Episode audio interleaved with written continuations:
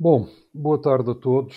Uh, Bem-vindos a um podcast do MAPA Movimento Ação Política. Hoje vamos discutir a lei dos sefarditas com a participação de mim próprio, Ricardo Alves, uh, com participação da Marisa, Fili da Marisa Filipe e com participação também do João Macena. Eu, a lei dos sefarditas, eu vou começar por falar do assunto e depois a palavra será dada por esta ordem Espero que não, não, tenhamos, não estejamos aqui muito mais de 45 minutos. Ora bem, eu no essencial sou contra a lei dos sefarditas e, e vou explicar porquê, falando primeiro dos princípios, mais longamente, e depois mais à frente da premissa em que esta lei assentou. Relativamente aos princípios da lei da nacionalidade. Como todos sabemos, a, a nacionalidade é atribuída à nascença a quem reside em Portugal e é filho de pais portugueses sem problema e isso resolve a maior parte dos casos de, de saber quem é nacional da República Portuguesa. Existem outros casos e são esses casos que são habitualmente alvo de polémica. Um, e aí há dois conceitos de base que são o direito de solo e o direito de sangue. A esquerda tradicionalmente defende o direito de solo, ou seja, quem nasce em, em Portugal tem o direito de ser português, e a direita ou a direita mais extrema tende a defender o direito de sangue, ou seja, que só é português quem é filho de português e que, mesmo que seja filho de imigrantes de segunda ou terceira geração, não terá o direito à nacionalidade.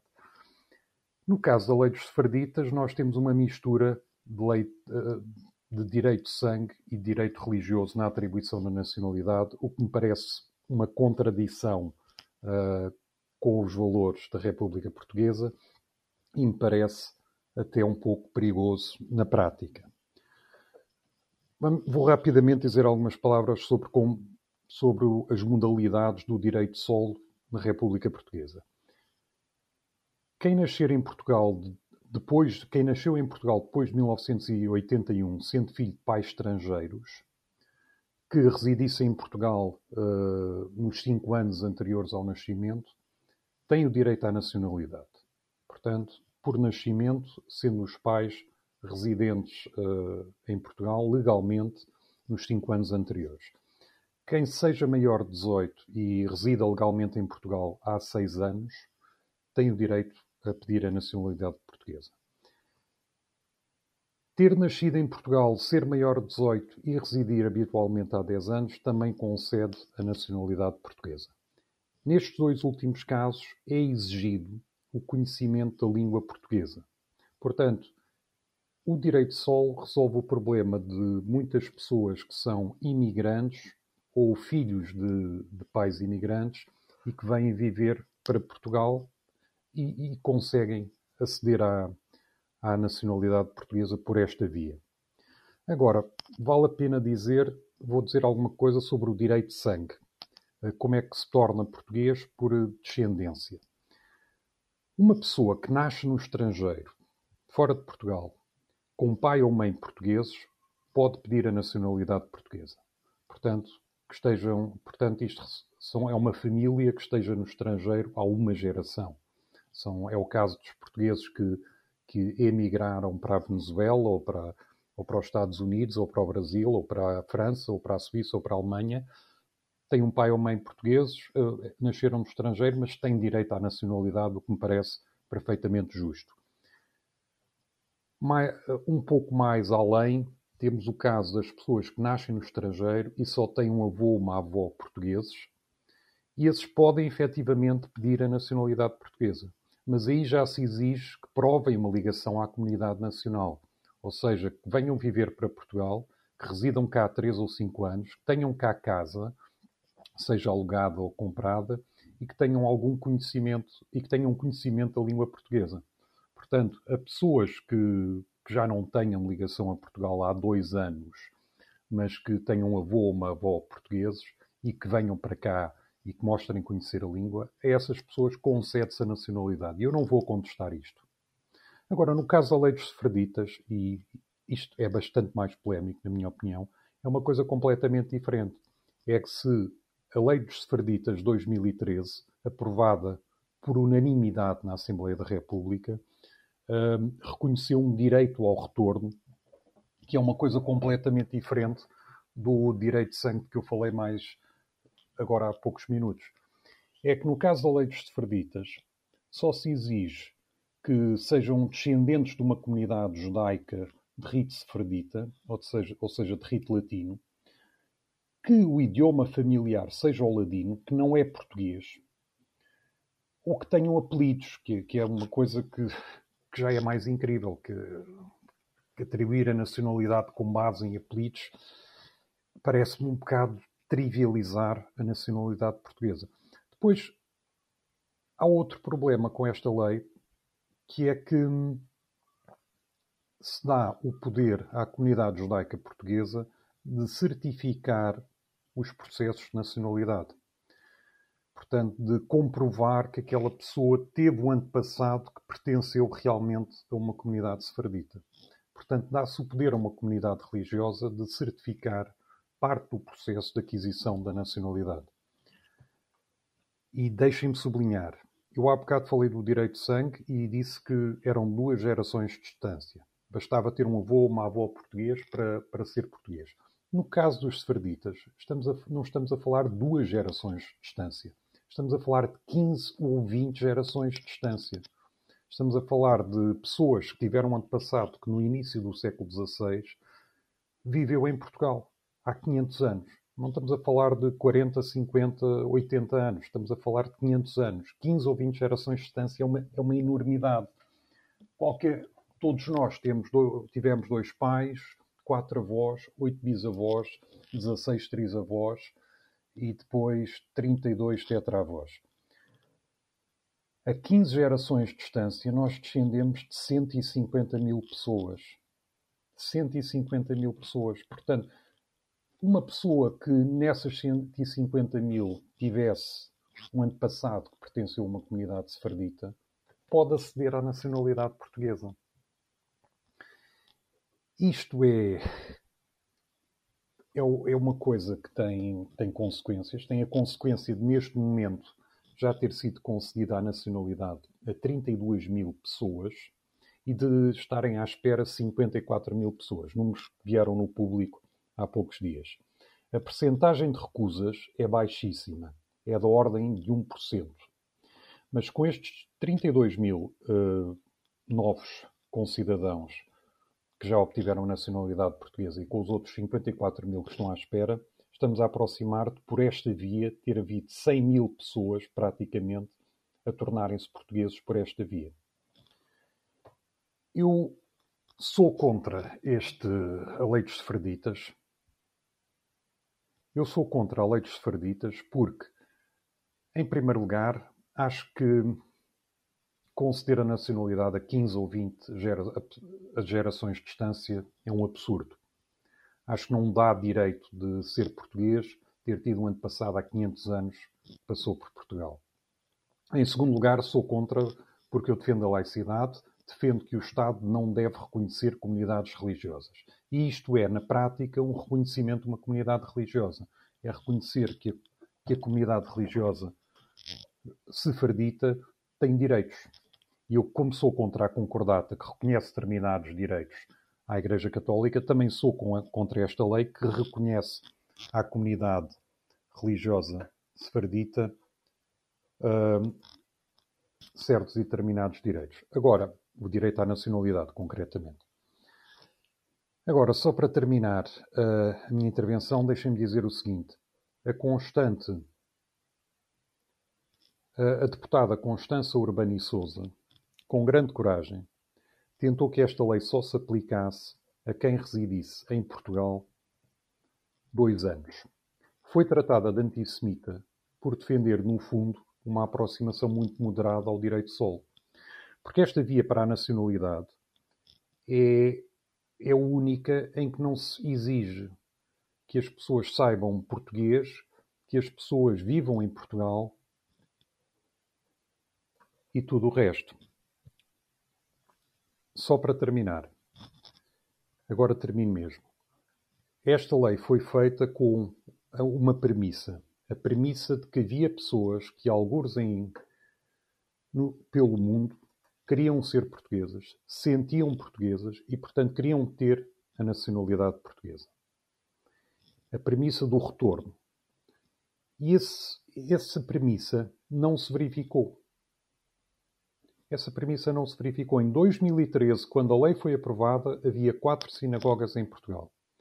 Em 2022, quase 10 anos depois, continua a haver quatro sinagogas em Portugal. Nos censos 2011 havia 3 mil judeus em Portugal.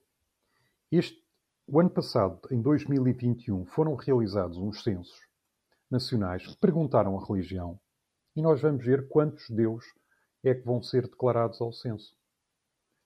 Uh, se todos estes 32 mil tiverem vindo para Portugal, o número vai disparar de 3 mil para 30 e tal mil judeus a viver em Portugal.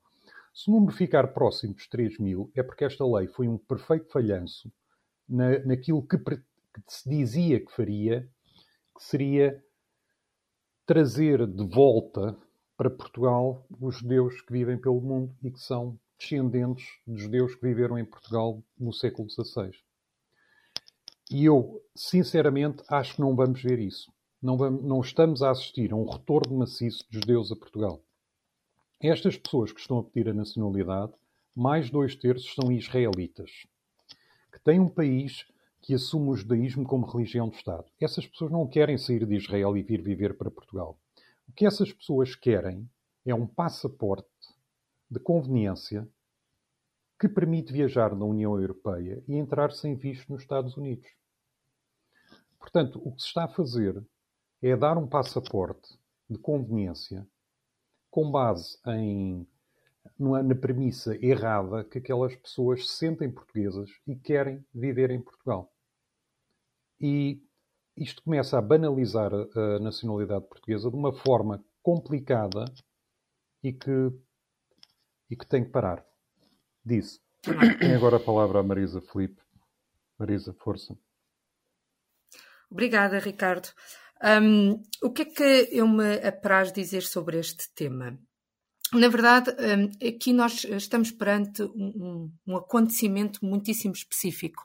E esse acontecimento muitíssimo específico não pode ser considerado, na minha perspectiva, do mesmo ponto de vista uh, da lei geral da nacionalidade portuguesa. E aí deixem-me voltar um bocadinho atrás, porque este acontecimento específico diz respeito ao edito de expulsão do Dom Manuel, que data de 1496, e que vai determinar aqui esse acontecimento específico, que é a expulsão de judeus e mouros do território nacional. É importante perceber que antes do édito da expulsão do Dom Manuel uh, I, quando, quando esse édito é lançado, em dezembro de 1496, e que tem um prazo de saída até à Páscoa de 1497 para todos os judeus que não se quisessem converter, porque havia um prazo de conversão, que era tudo menos uma conversão livre, mas uma conversão forçada.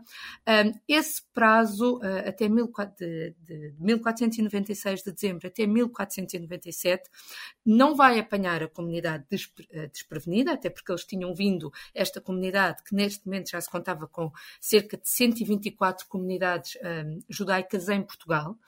Um, eles não são apanhados descobridos, eles, esta comunidade, um, até porque o que nós sabemos é que a comunidade judaica tenta sair do território nacional. Portanto, muitos dos judeus que estavam a habitar em Portugal, alguns deles muito poucos tinham fugido de Castela, onde o édito de expulsão já datava de 1492, o que faz com que as nossas comunidades tenham crescido exponencialmente nessa época, embora já tenha havido um crescimento desde o século XIV.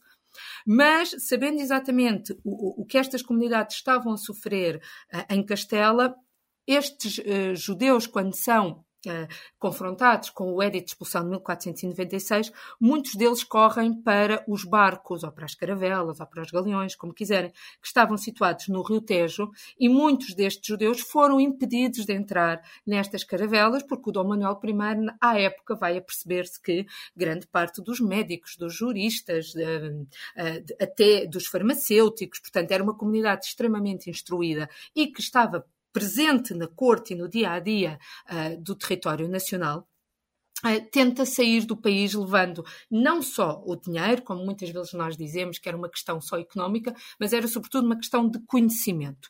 E esta, este momento em que eh, os judeus são impedidos de sair do território nacional um, vai levar a que toda uma perseguição contra esta comunidade se acentue, o que vai dar no pogrom de 1506, onde ainda não sabemos exatamente o número exato de uh, crianças judaicas e mulheres e homens são assassinados, são martirizados.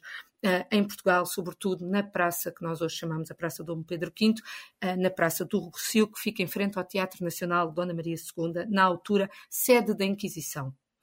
Ora bem, este acontecimento muitíssimo específico uh, é um acontecimento que impede que esta comunidade judaica, uh, não só porque muitos foram assassinados, mas uh, eles tornam-se proibidos de exercer a sua religião, muitos deles até a sua profissão. E, portanto, eles não têm grande, esta comunidade não tem grande forma de fugir a uma conversão eh, forçada, também não tiveram forma de fugir ao homicídio, o que faz com que esta expulsão seja muitíssimo violenta. Atenção que um, o édito de expulsão só começa a ser um, tornado ou revertido só depois da República, por assim dizer. Porque até ao tempo do Dom Luís, até a sinagoga de Lisboa estava proibida de ser construída em solo nacional, só vai ser construída mais tarde. Aliás, o primeiro um, cemitério judaico uh, vai datar, após o edito de expulsão, de 1863, só no tempo do nosso rei Dom Luís. E, portanto, há aqui uma impossibilidade de todos aqueles que foram expulsos de voltarem ao território nacional. E, portanto, não era possível estas comunidades voltarem ao território, ou seja, tornarem-se portugueses. Portanto, toda esta ideia do, uh, do solo, ou dos pais, que, ou dos avós que fossem portugueses, isto não se pode aplicar, porque durante mais de 400 anos eles não puderam ser portugueses, eles não puderam voltar a casa, porque foram efetivamente expulsos. E é este acontecimento que vai marcar a diferença nesta lei. Esta lei foi aprovada por unanimidade em 2013 e começa a ser aplicada em 2015. Agora, o que nós podemos aqui falar, na minha perspectiva, é da forma como a lei é aplicada.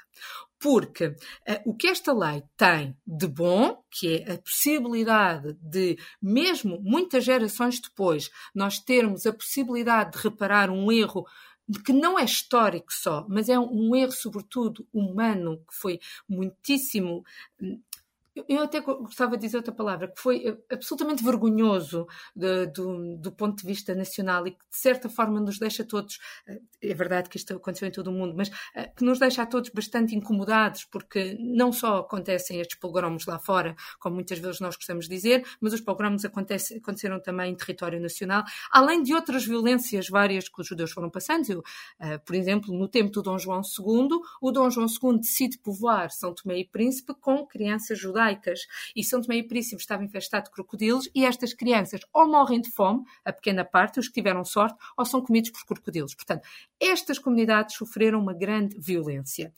E perante esta grande violência, 400 anos depois, o Estado português reconhece a violência a que a comunidade é sujeita e atribui-lhes aquilo que nunca lhes deveria ter retirado, que era a nacionalidade portuguesa. A forma de atribuição dessa nacionalidade é que nos pode deixar aqui algumas dúvidas, obviamente, na minha perspectiva.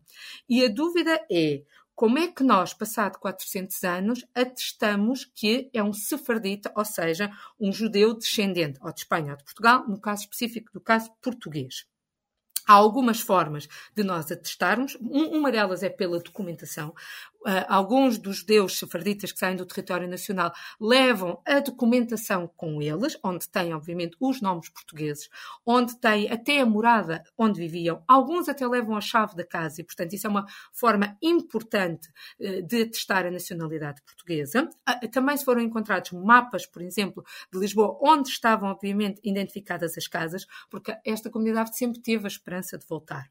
Quanto ao ladino, uh, o ladino não é português de facto, Ricardo. O, o, ladino é uma mistura de hebraico, espanhol e português, o que vai dar uma língua própria, bastante interessante e nós ainda hoje em dia conseguimos entender muito bem o ladino. Mas é uma forma de perceber, até porque há uma diferença entre o ladino espanhol e o ladino português, que permite perceber Uh, se aquela comunidade é de descendência uh, sefardita portuguesa ou não.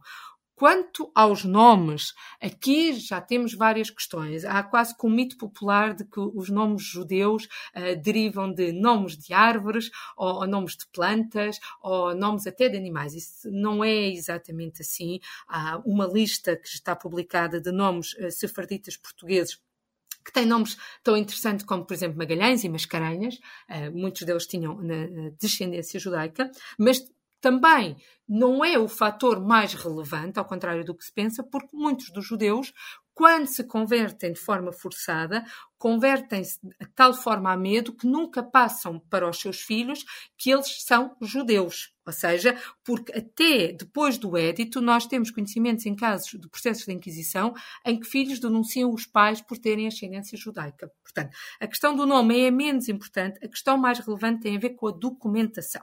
A documentação, muita dela não é possível ainda de aferirmos a sua veracidade, o que faz que haja aqui alguns problemas. Aí admito podemos ter aqui algum problema de aceder a uma documentação que seja completamente fidedigna. Mas o grande problema não é só esse, e o Ricardo falou nisso, é atestar a veracidade pelas comunidades uh, sefarditas que estão em Portugal, ou neste caso pelas sinagogas. Neste momento, a Sinagoga do Porto é responsável por 90% eh, dos processos de nacionalidade, o que é muito curioso, sendo as restantes sinagogas, ou seja, Lisboa, eh, que é, é responsável por 10%. Mas não só, aliás, menos de 10%, porque poderão existir outras sinagogas, mesmo fora do território nacional, que possam atestar essa certificação. Mas essa certificação atestada pelas sinagogas depois tem que passar pelo nosso Ministério dos Negócios Estrangeiros. E é aqui que eu acho que nós podemos trabalhar um bocadinho mais esta lei. Ou seja, não basta apenas que haja uma certificação por parte das sinagogas portuguesas ou das comunidades farditas portuguesas per si, é importante é que nós consigamos perceber se, através da documentação, através dos hábitos, porque há muitos hábitos uh, judaicos que passam de geração em geração e que são facilmente identificáveis, e isto não pertence à lei e deveria pertencer. Uh, há, há vários hábitos que, por exemplo, como limpar a casa à sexta-feira e não limpar a casa ao sábado, que era uma das formas, porque sábado é o dia santo uh, para a comunidade judaica, Uh, isso é uma das formas de perceber se aquele impacto que aquela comunidade sofreu uh, ainda está lá, ou seja, se se mantiverem os hábitos mesmo sem perceber as suas dinâmicas. Eu penso que é uma lei extremamente justa, porque é uma lei que merece um reparo uh, e que tenta colmatar um, um, período de grande violência que não foi possível, à época, reverter. Só foi possível reverter 400 anos depois. Portanto, toda aquela ideia do sol e das gerações não se poderia aplicar neste caso e não se poderia aplicar porque era absolutamente impossível que estas comunidades voltassem a Portugal, estavam proibidas de voltar. Portanto, nem uh, a questão do sangue, nem a questão do sol aqui são questões que nos pareçam que se poderiam aplicar, não se poderiam de todo. Agora, há outra questão que eu acho bastante importante fazer nisto, que é podemos melhorar esta lei. Melhorar esta lei não significa nós mandarmos esta lei abaixo. E a minha sugestão neste caso é olhar para a lei e perceber onde é que nós poderemos melhorar para que o caso nós aqui não estamos a falar, mas que é um caso importante, com a Abramovich, um, não passe entre os pingos da chuva de uma lei que se quer que seja cada vez mais justa e não seja um, alvo de atropelos constantes, como de certa forma se tem vindo a verificar, e eu reconheço que, esse, que esses atropelos têm vindo a, a, verificar. Mas eh, aí poderemos pensar em várias coisas que podem ajudar esta lei a ser cada vez mais fidedigna. Por exemplo, o, o ser obrigatório o uso de um historiador, ou do arqueólogo, ou do documentalista, se assim quiserem, que certifique uma série de procedimentos e uma série de documentos, mas também que todo o processo seja um processo um bocadinho mais verificável até do ponto de vista uh, do, do, Ministério dos Negócios Estrangeiros, até porque estas comunidades vão para sítios quase sempre muito específicos, sendo que grande parte, uma grande parte no início da comunidade judaica, parte, por exemplo, para a Turquia. E sabendo e juntando todos estes dados, podemos aqui aferir e tornar esta lei cada vez melhor, se assim quiserem, em vez de estarmos aqui a pensar como desmantelar esta lei, que me parece que, de um ponto de vista humano, é muito importante e, de um ponto de vista nacional, também, não no sentido de uma reparação histórica, mas, sobretudo, de uma reparação ao nível dos direitos humanos.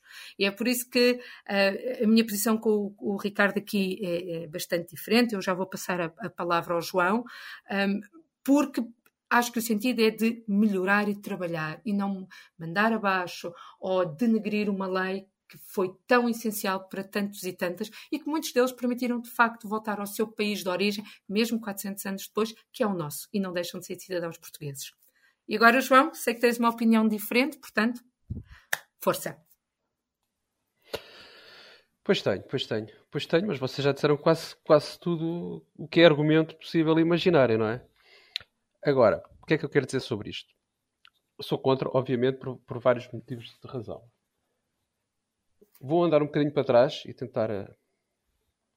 Uh, só, só um instante, João Macena. Que... Parece-me que a Marisa Filipe está a pedir a palavra. Não, não estou, desculpa. Então, força, João Macena, continua. Enganou só no cursor. Uh, eu não tenho nada contra, seja quem for, de vir para Portugal. Ok? Zero. A questão está nesta lei em específico e não em particular do Abramovich. Tornou-se um caso mediático a partir dele, obviamente, mas uh, a questão não, não, passa por deixar entrar pessoas. Aliás, eu sou defensor que nós devemos ter liberdade para circular pelo mundo conforme entendermos e respeitando um, os locais para onde vamos, não é? Agora, esta lei não faz sentido pelo espaço temporal. Não, há, não é possível fazer uma reparação histórica de uma coisa que aconteceu há 500 anos atrás. Não, é, não existe. Porque não existe nenhuma ligação de uma comunidade que passou 20, 30, 40, 50 gerações, não é?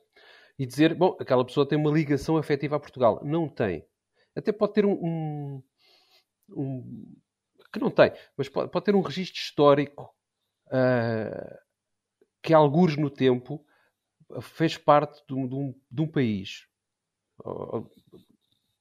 Hoje em dia isto é um país, na altura era um reino, são, são coisas diferentes, e, e, fazia parte daquele território. Mas não tem nenhuma ligação afetiva, zero.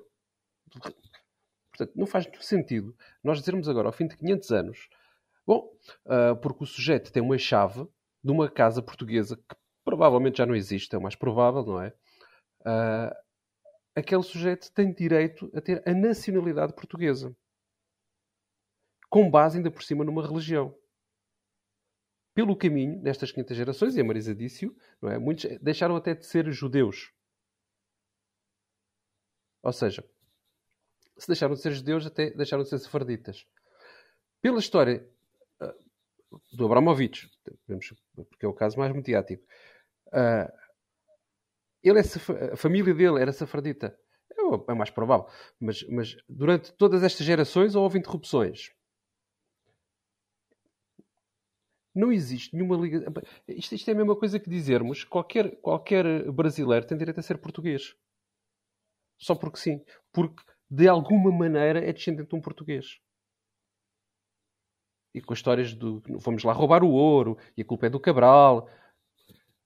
Tradições históricas existem em todo o mundo. O arigato japonês é um derivado do obrigado português. Fora, fora as tempuras e, e, e, alguma doçaria que existe a partir dos jesuítas no, no, no Japão. Todo o mundo, todo o mundo tem de alguma forma uma ligação com Portugal a Groenlândia uh, tem lá muita, muitos descendentes portugueses através da pesca do bacalhau e os portugueses deixaram lá muitos descendentes uh, não registados, não perfilhados. Quer dizer, e agora nós dizermos assim: bom, qualquer pessoa do mundo, de alguma maneira, pode passar a ser português. Porque de alguma maneira, alguns na história. Aliás, então estamos no direito de todos dizer que podemos pedir uma cidadania qualquer africana, porque no fim das contas, na história da humanidade, todos viemos da África subsaariana. E por aí fomos avançando pela Europa e depois pelo resto do mundo. Nós queremos fazer um reparo histórico de uma coisa que aconteceu há 20 ou 30 ou 40 anos, como aconteceu na, na Jugoslávia, ou um reparo histórico do que, do que aconteceu uh, na Segunda Guerra Mundial com os nazis. Ok, estamos em tempo útil nós temos vivos ou ainda pessoas desse, desse tempo, ou descendentes diretos, ou segundas gerações que sofreram, de facto. Há estudos, por exemplo, um cerco que foi feito pelo, pelos nazis na Holanda, e os descendentes, uh, os descendentes netos uh, dessa, desse cerco resultaram em pessoas mais obesas. Ah, porque os nazis faziam muitos registros de tudo o que faziam, e, e, e sabe-se por, por motivos genéticos que, que, que, os descendentes dessas, não os filhos, mas os netos, tornaram-se obesos por causa desse, desse cerco e da forma que essas pessoas passaram na Holanda. Portanto, estamos em tempo útil de fazer reparos históricos de coisas que aconteceram há agora 70 anos, 80 anos, 100 anos. Agora estamos a falar de coisas que aconteceram há 500 anos. Independentemente do que nós possamos dizer, porque nós estamos a fazer uma leitura uh, de, um evento há 500 anos com os olhos de quem vive no século XXI. Naquele tempo as coisas eram completamente diferentes. E a Marisa disse-o bem, boa parte dos judeus que estavam nesse momento em Portugal já vinham a fugir aos espanhóis. E então, se calhar faria sentido ser o Vaticano a tratar do assunto, porque é uma bula papal que indica que temos que expulsar o, o, os judeus. E até, até, porque o problema dos judeus não era, não era serem judeus, era, era, tinha a ver com questões até financeiras. Foi a mesma coisa que aconteceu com os templários. Só que os templários, como eram, como eram do, do mesmo, da mesma religião, não, não, não, faz, não faz tanto. Não, não faz tanta comichão à cabeça. Não, é? não, não, os, não os metemos dentro de, um, de uma prateleira à parte porque foi exatamente a mesma coisa. Os templários eram, eram, não eram assim tantos quanto possamos imaginar, eram muito poucos, só que tinham muito dinheiro. Então o rei francês achou: bom, eu tenho aqui um problema, eu tenho uma dívida imensa, como é que eu vou resolver o meu problema? Ou começo uma guerra para ir buscar dividendos externos, ou acabo com os gajos que têm a minha dívida. E foi o que eles fizeram. Olha, inventam-se umas histórias e acabámos com os templários. E aqui foi a mesma coisa com os judeus. Os judeus tinham muita capacidade económica, eram donos de muita dívida, tipo, como é agora a China, que é, que é a dona da dívida da maior parte do mundo. Como é que nós procuramos uma solução? Simples. Acabamos com os judeus. Portugal, por ser um país pequeno, sempre usou recursos que os outros não. Não vou dizer que não quisessem, mas que, que por, de alguma maneira tiveram que, que prescindir deles. Por exemplo, os templários vieram para cá e foram, foram os construtores de, de boa parte das fortalezas e, e eram os responsáveis pelo, pelas defesas fronteiriças com os mouros. Não é? E, e mais tarde, mesmo quando, quando se quis, quis, acabar com os templários, não senhora, pá, vocês agora vão uns tempos ali para baixo para o Algarve, deixam de ser templários, ficam lá uns tempos, que é para o pessoal se esquecer da história e quando voltarem vão ser outra coisa. Tempo de Cristo tomar. Ok? E os judeus a mesma coisa. Epá, o rei, o rei lá pensou, epá, eu preciso destes fulanos, estes tipos têm um conhecimento acima da média, que eu não tenho de outra forma, se calhar eh, quero mantê-los. Vamos tentar arranjar aqui uma forma de os manter. Historicamente, visto de agora, do nosso século XXI, e depois passarmos uma Primeira Guerra Mundial, depois passarmos uma Segunda Guerra Mundial, e termos a ideia de sermos mais humanos, porque isto é uma ideia que nós montamos até do nosso lado, do nosso lado ocidental e de esquerda. É? Somos mais humanos e temos que defender uh, minorias e, e, quem perdeu direitos ao longo da história e tal. E, e, é correto, eu concordo com eles. Agora, é o que eu estou a dizer. Estamos a falar de uma situação que aconteceu há 500 anos. Nós podemos dizer a mesma coisa uh, aos mesmos 500 anos que nós fomos uh, dar cabo dos índios na América do Sul. E exigir a mesma coisa aos ingleses uh, muito mais recentemente acabaram, acabaram, ou quase acabaram com os índios na América do Norte. Não faz sentido, aos olhos de hoje, tentar fazer reparos históricos do passado. Porque, por este motivo. Porque, porque, não há uma ligação sequer, uh, pegando em índios até, não é? Ou, ou judeus, pode ser os judeus. Eles continuam a ser judeus, mas é a única coisa que eles têm em comum. Este Abramovich tem tanto em comum com um judeu que viveu há 500 anos como eu tenho. Eu não faço ideia se tive ascendentes judeus. Não faço a mínima ideia. É provável que sim. Ou não. Não faço ideia.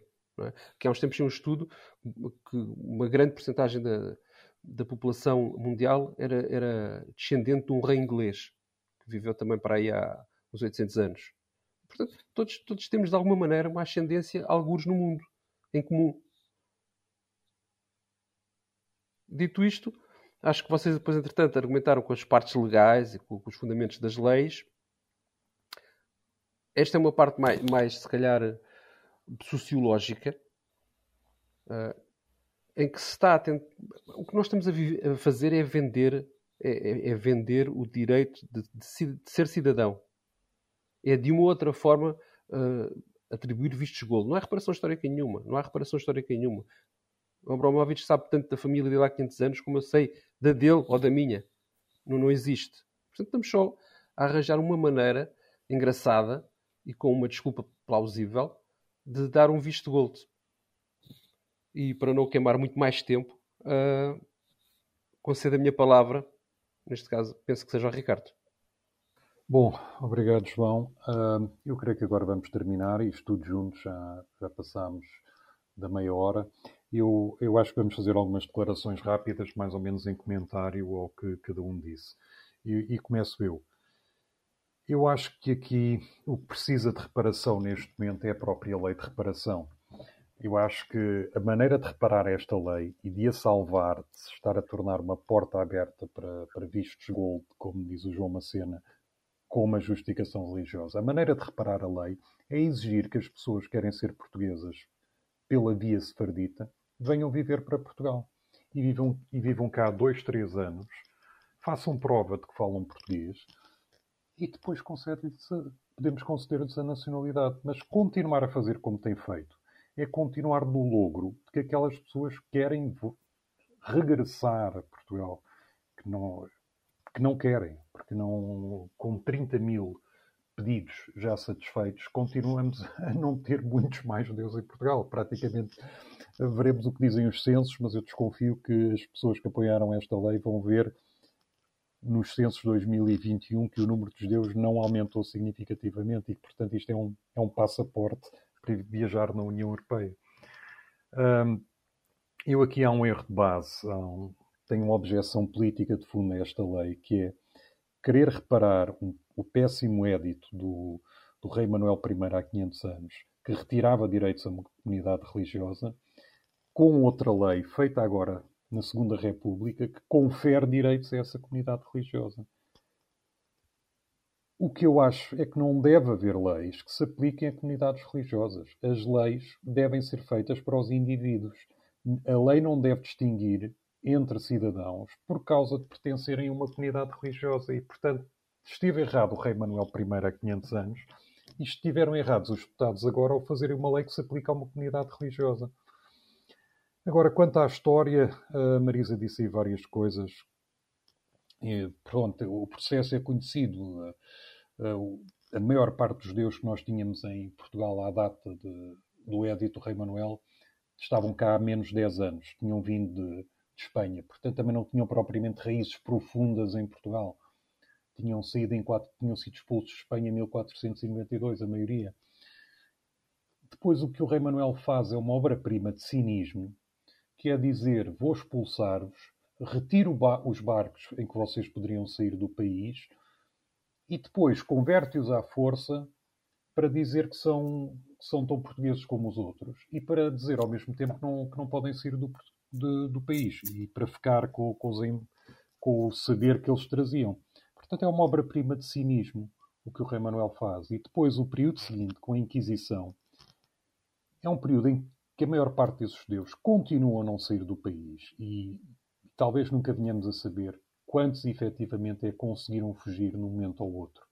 Mas é uma questão, a mim mete-me alguma impressão que se usa tanto o, termo expulsão, porque é uma expulsão em que logo a seguir o rei Manuel impede que as pessoas saiam. Portanto, aquilo no fundo é, é uma nacionalização dos judeus e é, e é transformar os judeus em cristãos novos para depois a seguir com a Inquisição obrigá-los a ser católicos e persegui-los e metê-los em tribunal e prendê-los quando eles, dentro de portas, em casa, praticavam o judaísmo. E pronto, isso. Isto para dizer que acho que não se deveria falar em expulsão, porque os judeus que foram parar a, a Holanda, a, ao, ao, Império Otomano, a Itália, etc., e que, e que saíram de Portugal para aí, na sua maior parte fugiram. E fugiram de uma forma compreensível, é perfeitamente racional fugir naquelas circunstâncias se quer ter liberdade religiosa. E outra coisa que quero dizer a este respeito, a respeito da história, é que durante os três séculos, os quase três séculos da Inquisição, não houve liberdade religiosa em Portugal, nem para judeus, mas também não houve para muçulmanos, para, para protestantes, para cristãos dissidentes e para aqueles que queriam criticar a religião. Mas só há uma lei para os judeus. E, e com isto vou terminar.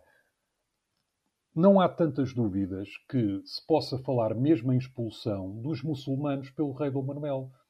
Seriam menos. Mas ao, aos muçulmanos, por aquilo que eu li, não há registro que tenham sido convertidos à força, batizados à força, e a ideia que eu tenho é que foram efetivamente postos em barco e largados onde é agora Marrocos. Esses muçulmanos, ninguém fala em fazer uma lei para eles, ninguém fala em fazer uma lei para os descendentes dos muçulmanos expulsos pelo rei Manuel.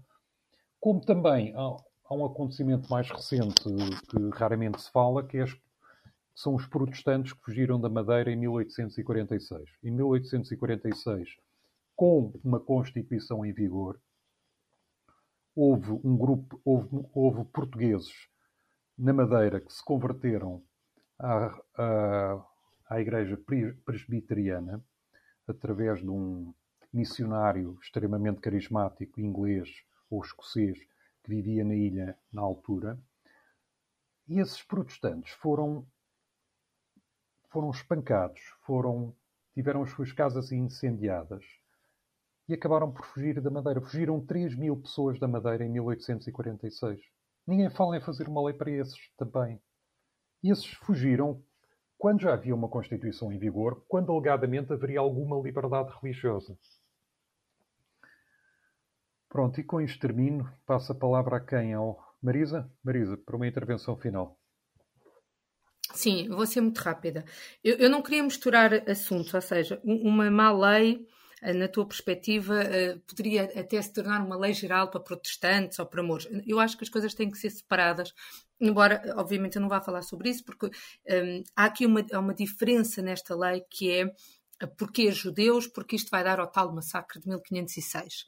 Esta é a grande diferença de base. Dito isto, uh, tanto os protestantes, a história da Madeira, que muito bem falaste e que também é algo que devíamos começar a pensar. Portanto, eu seria a favor também de uma espécie de de, de, lei parecida, portanto, aqui é, é, a questão. Quanto aos mouros, têm outras dimensões também, até porque naquele momento o que se passa é que há um edito de expulsão, eles de facto são expulsos. No caso dos judeus, eles são expulsos, são expulsos e depois são metidos na armadilha. Portanto, essa armadilha que vai dar ao pogrom. E este facto é um facto que nós não nos podemos esquecer, que não vai acontecer com o pogrom, ou seja, que não vai acontecer com o assassinato em massa de muçulmanos. Dito isto, há duas coisas que eu não queria perder aqui um, o norte. Um, sim, na, na, altura da expulsão de 1596, estamos a falar de comunidades religiosas, mas esta lei, ela aplica-se a descendentes de comunidades de religiosas, não significa que se aplica a judeus praticantes. Acho que isto é importante, porque no fundo o que nós vamos reparar aqui é os ascendentes foram expulsos por ser judeus, é verdade, mas eles são expulsos também por serem portugueses. E é isso que se tenta reparar: é tirar a nacionalidade, é tirar as raízes, seja há 500 anos atrás, a uma comunidade que não pôde manter-se cá. Dito isto, João, é fácil todos nós percebermos, uh, não só com os testes biológicos, que nem sei, não são assim tão efetivos ou eficazes, mas também muitas vezes com uma investigação histórica apurada, qual é a tua descendência. Se quiseres um dia, eu trabalho isso contigo, acho que teria ser interessante. Muitas vezes descobrimos coisas muito interessantes sobre a nossa família que nunca estamos à espera, boas e más. Mas isto para dizer que uh, esta lei aplica-se a portugueses que são expulsos, que na origem são expulsos porque são de uma comunidade religiosa. Ora bem, o direito da reparação histórica é uma lei e é um conceito que é diverso. Eu não penso que podemos usar em termos gerais para tudo e mais alguma coisa. Neste caso muito específico, aqui a questão, e eu volto à base, porque é a base desta lei, é que nós temos um acontecimento perfeitamente datável, 1596, que dá origem depois a um pogrom completamente datável em 1506. E é este acontecimento que vai estar na base desta lei tão específica. Nós podemos ir buscar outros acontecimentos históricos, mas nenhum deles até à data tem tanta especificidade e tem tanto documento histórico que o prove como este acontecimento do Dom Manuel. O Dom Manuel foi muito mais do que cínico. O Dom, do, Manuel foi um, Um rei que teve na minha perspectiva e numa perspectiva histórica, uma frieza absoluta perante uma comunidade da qual ele necessitava tanto. E uh, as questões religiosas contra a comunidade judaica não vêm só das questões monetárias, vêm sobretudo das questões de conhecimento porque muitas das vezes passa como quase mito urbano, aquela ideia de que o bode de ouro, o bode de ouro dos judeus, mas o, o que os judeus traziam, neste caso, e Ricardo, tu falaste que muitos dos judeus vinham de Castela. Sim, os que vinham de Castela podem pedir a lei de nacionalidade em Espanha. Portanto, esses 10 anos não se aplicam para Portugal. Atenção, aqui devem-se aplicar as comunidades que até estariam cá já há bastante tempo. Por isso é que eu falei que, neste campo, eu defendo que haja uma investigação quase histórica, quase independente. Poderíamos falar dos termos, é muito importante que não esteja só na mão das sinagogas, obviamente que é importante e não vamos retirar essa importância, até pelo conhecimento que, que, as sinagogas têm, que as comunidades têm, mas tem que haver mais do que isso. Nisso eu concordo que esta lei precisa de trabalhar. Terminando, não são judeus que são expulsos, são judeus portugueses de nacionalidade portuguesa que foram expulsos. E é a esses portugueses mesmo passados 500 anos, porque não tiveram forma antes de vir para Portugal, que esta lei lhes é atribuída. Termino. João. Bom, tenho que terminar, não é? Uh, vou continuar na mesma senda, que é ser contra, contra esta lei. Aliás, qualquer tipo de lei que traga nacionalidade um, de uma forma obtusa. Uh, porque volta, volta ao mesmo sentido, que é, historicamente, é, é impossível fazer. Para já, para já o cinismo do, do Dom Manuel é um cinismo necessário. Portugal é um país periférico e os conhecimentos técnicos dos judeus, aliás, pela mesma altura nós andávamos a, a comprar conhecimento em Veneza de, de, de armas, uh, náuticos. Portanto, nós evoluímos muito porque fomos um, importámos conhecimento, sobretudo daquela zona de, do que é hoje Itália. E os judeus fazem parte também desse conhecimento que, de uma forma não tão direta, traz, traz uh, mais condições financeiras ao país. Ao país, naquele, naquele tempo, o reino. E, e, e, é exatamente o que aconteceu ao longo da nossa história. O, o, o rei, quando chegou a Lisboa a primeira vez, uh, tinha os mouros, ou, aliás, pelo resto do território, mas, mas naquele caso, não se mata os mouros porque nós precisamos de povo para trabalhar os campos. E aconteceu com, com, com os outros igual. É, era uma comunidade que, tinha, tinha relevância naquele tempo. O rei foi condicionado. Nós hoje podemos estar a olhar para aquele período histórico e apontar só para o Dom Manuel. Mas a verdade é que o rei estava condicionado. Não é? O Papa era, era uma espécie de, de Nações Unidas daquele tempo, umas Nações Unidas maléficas, e dizia: Bom, vocês vão ter que expulsar aquela comunidade. Está dito, está dito, acabou-se. É? Quando, quando, quando o Dom Manuel, uh, falei nos Templários, é, é, exatamente a mesma situação. Tem que resolver o problema. Como é que eu vou resolver o problema não ficando a perder? E aí foi, foi engenhoso. Nós podemos chamar-lhe cínico, podemos chamar o que quisermos. Mas uh, é uma tentativa de não perder, não desagradando a quem mandava. Nós sabemos o que é que acontecia a, quem desafiava naquele tempo o Vaticano. Né? Hoje o Vaticano é uma coisa assim um bocadinho. diz umas coisas, mas é só ali 500 metros quadrados ali no, no centro de Roma, mas naquele tempo tinha muito poder.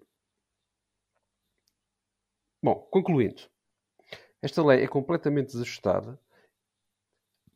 Há, é reconhecido, não é preciso reconhecer mais, é reconhecido que esse foi um momento negro da história de Portugal, como houve outros,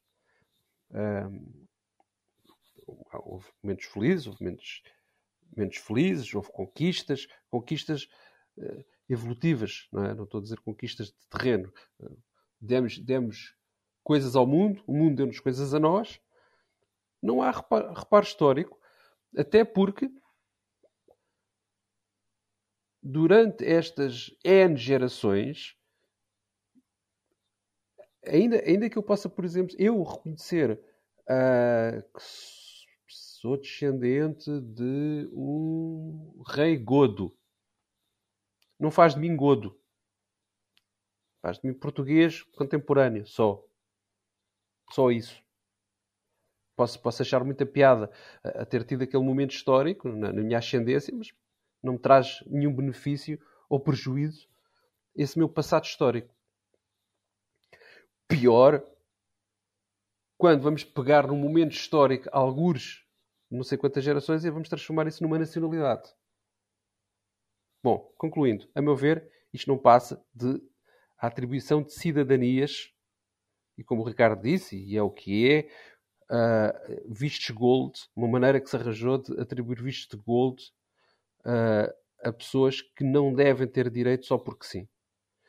Se, se for o caso, pessoas que querem, e, e, estamos a atribuir cidadanias, se nós dissermos assim, olha, ninguém, a fronteira não está fechada. Agora temos as fronteiras mais ou menos fechadas por causa do Covid, mas as fronteiras não estão fechadas. Se é uma pessoa que vem para Portugal, vem para cá morar, estabelece residência e diz: Olha, eu quero obter uh, uh, nacionalidade portuguesa, porque historicamente tenho um elo afetivo a Portugal, até pelo direito de solo, pode tê-la. Nem precisa de uma questão religiosa. Mas até assume, até, até dou de borla. Uh, historicamente, sempre, a minha família sempre teve um, uma ligação a Portugal e eu quero vir morar para Portugal, uma, de um modo mais ou menos permanente. Estou de borla. Agora, o que se está a dar é uma pessoa que mora uh, em Pequim há 10 gerações em que foram, foram feitas várias viagens ao longo dos séculos e agora, olha, do outro lado do mundo estão os fulanos a, a atribuir nacionalidade a quem tem uma ancestral sefardita. É o que está a acontecer aquela pessoa não vem para cá, vai ganhar um passaporte português, vai andar a passear no, no mundo, até porque o passaporte português é dos mais valiosos do mundo, em termos de acessos, não é? Só com a justificação, ah, bom, teve um passado histórico sefardita. Bom, não vou continuar a bater no segui, não vale a pena, já, já, já apresentamos aqui os argumentos, acho que será uma boa altura para encerrar. Alguém tem mais alguma coisa a dizer? Não, eu realmente não há muito mais a dizer. Eu só creio que eu e tu estamos de acordo. A Marisa tem uma opinião divergente uhum. e um bocadinho divergente e é pronto, é normal e acho que é saudável e democrático fazermos debates entre pontos de vista contrários. Uh, o contrário, quando, fazemos, quando se faz debates em que toda a gente tem a mesma opinião, não é, não é um debate, é uma conferência. É, é uma coisa completamente diferente. Acho que a divergência é saudável e democrática. Exato.